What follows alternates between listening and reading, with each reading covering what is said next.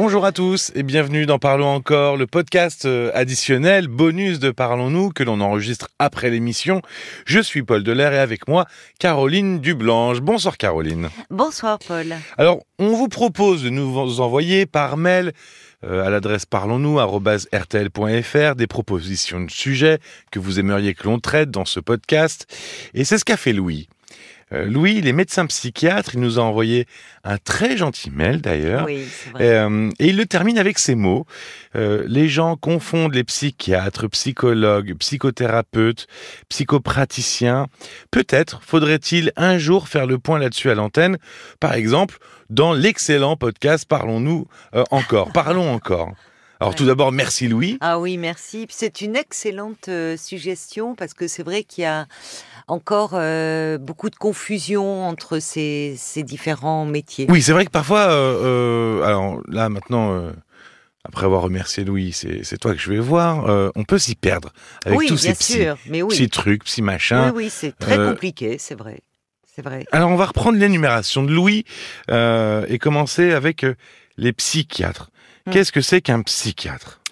Alors, de tous les psys, euh, le psychiatre est le seul qui est obligatoirement euh, médecin.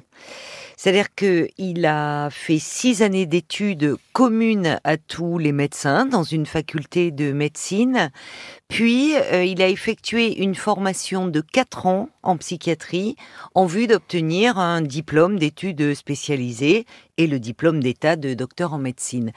Donc, comme tout médecin, euh, sa pratique l'amène à établir un diagnostic et ensuite à prescrire euh, un traitement euh, éventuellement approprié.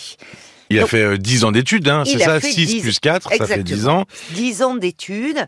Et ils, ils, exercent à la fois dans le... Alors on trouve des psychiatres dans, à la fois dans le secteur public, dans le secteur privé, mais il y a aussi des, des la psychiatrie de secteur. Quand on parle souvent des centres médico-psychologiques, il y a des psychiatres, il y a des pédopsychiatres, il y a des psychiatres qui... Donc pédopsychiatres pour les enfants, euh, il y a des psychiatres qui interviennent auprès des personnes âgées, euh, auprès des personnes handicapées, dans des centres médico-sociaux, souvent dans, dans, dans, différentes institutions, à l'hôpital, mais aussi euh, en cabinet, en libéral. Donc il y a des spécialités, mais ça reste des psychiatres qui sont médecins et qui peuvent prescrire des médicaments. Exactement. Ils sont les seuls à pouvoir le faire de tous les psys. Hein. On va passer au psychologue maintenant. Oui. Alors un psychologue, la différence ou euh, qu'est-ce que c'est qu'un psychologue? Alors, le psychologue euh, a une formation euh, universitaire, un master de psychologie, c'est-à-dire un bac plus 5. Mhm. dans ce master en psychologie, donc ça comprend un mémoire de recherche et aussi un stage professionnel qui commence dès la troisième année donc des stages de terrain parce que euh, ce métier euh, s'apprend surtout avec la pratique, de même que les psychiatres, euh, dans leur spécialité et déjà auparavant dans leurs études de médecine, effectuent des stages. C'est ta formation, un hein, psychologue Voilà, moi je suis psychologue et psychologue clinicienne. Parce que on va pas rentrer, c'est pas le propos ce soir, on est plutôt dans le domaine du soin. Mais il y a aussi des psychologues du travail, il y a des psychologues scolaires, il y a des mhm. psychologues euh, en, psychologie sociale, plutôt dans le domaine de la recherche. Donc, pour pouvoir mener des thérapies, il faut être psychologue clinicien, qui est un titre euh, protégé euh, par, par l'État. Je me permets de rajouter dans la liste de Louis, euh, au milieu de ça, les euh, psychanalystes. Oui. Parce qu'on entend beaucoup, psychanalyste. Oui, c'est vrai. Et finalement, on ne sait pas trop ce que ça veut dire non plus. Donc, qu'est-ce que c'est qu'un psychanalyste? Alors, un psychanalyste euh, doit avoir effectué une analyse personnelle mhm. lui permettant de bien comprendre les mécanismes de son inconscient. D'accord. Il n'y a aucune disposition légale qui réglemente la pratique de la psychanalyse en France, c'est-à-dire qu'il n'existe pas de diplôme reconnu. Cependant, la plupart des psychanalystes sont des psychiatres ou des psychologues. D'accord. Mais euh, ils peuvent venir aussi d'autres spécialités euh, du, domaine du soin ou autre. Quelqu'un qui euh, peut avoir fait une analyse personnelle et qui désire en faire son métier doit à ce moment-là poursuivre une formation qui est assurée dans le cadre de l'une des sociétés de psychanalyse ou d'écoles psychanalytiques.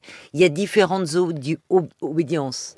Euh, il y a euh, bah, les freudiens, les, Les lacaniens, lacaniens. les jungiens. euh, bon, En fait, Alors- c'est c'est c'est c'est pas une euh, voilà, c'est c'est pas ce ne sont pas des de études, c'est une c'est formation en plus en fait, Voilà, c'est un peu ça. Exactement. C'est-à-dire que il y a une, il doit dans dans ces écoles effectuer un travail de recherche clinique et théorique avec d'autres analystes pour compléter sa Mhm. formation.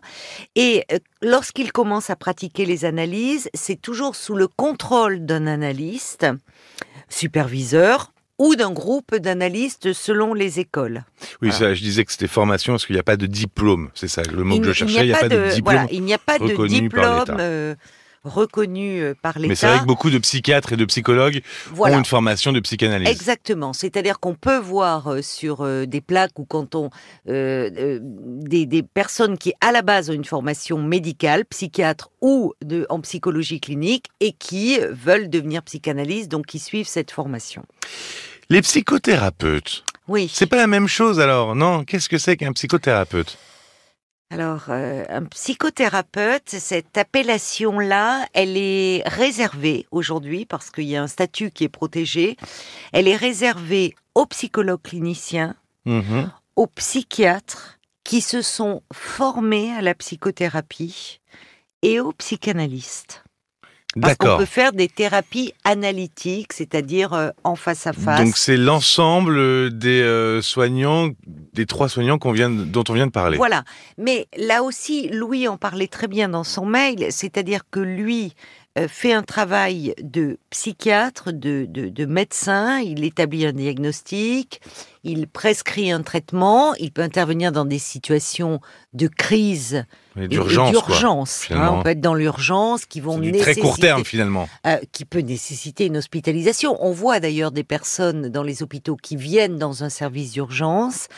Euh, les, les- le personnel aux urgences s'aperçoit que cette personne semble présenter des, des troubles psychiques et appelle un psychiatre de garde. Voilà, donc, euh, donc les, les- les psychothérapeutes, euh, les, les psychiatres peuvent exercer quand ils se sont formés à la psychothérapie. Ça veut dire que on, le, il y a le savoir universitaire pour les, pour les psychiatres, pour Mhm. les psychologues, mais si on veut être psychothérapeute, il est important d'avoir fait une thérapie personnelle, c'est-à-dire d'être un peu au clair avec euh, son histoire. Alors on va terminer avec le der- dernier terme Oui. qui est euh, psychopraticien. Oui, tout à fait. Donc là, euh, ça ça rentre pas dans cet ensemble de Non. psychothérapeutes. non. Donc ça se place où ça? Ben alors, la formation pour devenir euh, psychopraticien, ça diffère des autres professionnels, hein, effectivement, Mhm. du champ de la psychologie. C'est une profession non réglementée, D'accord. libre d'usage, contrairement aux psychiatres, aux psychologues et aux psychothérapeutes. Alors, la formation se fait euh, dans une école privée euh, et cette école est souvent spécialisée dans une technique euh, particulière. Alors, ça peut être l'hypnose, ça Mhm. peut être le psychodrame, ça peut être les thérapies cognitives et comportementales, Oui, on entend beaucoup le MDR. le MDR, Mhm. ça peut être la thérapie systémique.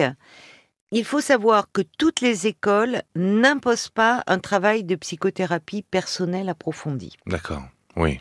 Donc, euh, un, un psychopraticien peut avoir appris une technique hein, euh, que j'ai, dont j'ai parlé. Il en existe d'autres, mais derrière n'a pas forcément fait euh, un travail euh, sur lui-même. Il y en a qui le font. hein. Il y a Oui, oui. certaines écoles. Ben, c'est comme il partout. Il y a des euh, écoles plus sérieuses que d'autres et puis des élèves plus sérieux que d'autres aussi. Exactement. Il y a même des écoles qui insèrent dans leur cursus de formation ce qu'on appelle la psychopathologie.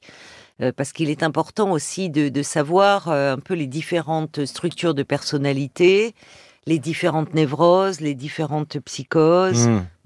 Voilà. Mais euh, là encore, euh, c'est les praticien, cette profession n'est pas réglementée. Oui, finalement, et on peut apprendre une technique et, et sans, euh, Sans si on n'a pas fait d'analyse personnelle derrière ou qu'on n'a pas forcément le savoir euh, universitaire derrière, euh, se, se rendre, ne pas ne pas savoir que faire de ce qu'on Voilà. sort avec la technique, quoi. Alors, il Ou y ne en pas a. avoir les, les épaules, d'ailleurs. Dans ce métier-là, il est important, dans ces métiers de soins, d'accompagnement, d'aide, il est important de connaître ses limites.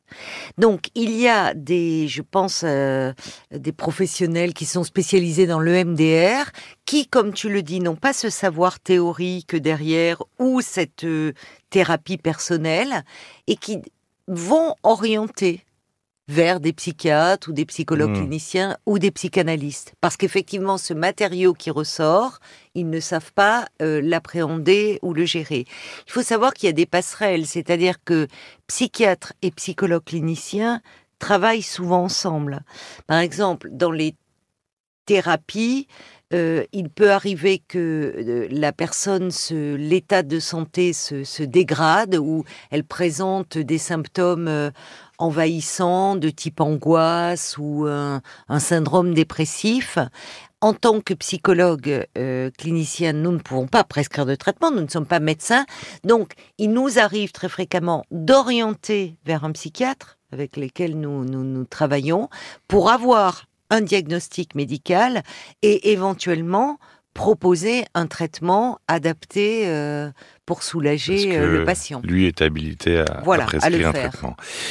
Ben voilà, vous connaissez euh, toutes les spécificités de chaque terme. Merci beaucoup, Caroline. Merci à toi, Paul. Et d'ailleurs, si vous souhaitez euh, entreprendre un travail, justement, vous Oui. vous dites que vous avez envie euh, de, de, de, de commencer des démarches, on enregistrera un peu plus tard un podcast pour euh, vous donner quelques conseils Oui, avant de commencer une, une démarche.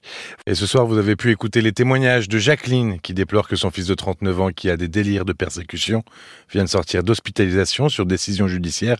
Elle est très angoissée euh, à cette idée. Et puis la conversation à propos des rencontres amoureuses entre Patrick et Valérie, un échange sincère et, et euh, qui a donné cette sensation de suspendre le temps. L'application RTL ou votre plateforme de podcast habituelle pour les écouter. N'hésitez pas à vous abonner. Et si vous souhaitez proposer un sujet comme Louis ou passer à l'antenne, parlons-nous rtl.fr. Voilà. Merci d'avoir été à l'écoute. On se retrouve très vite. À bientôt. À très vite. Parlons encore. Le podcast.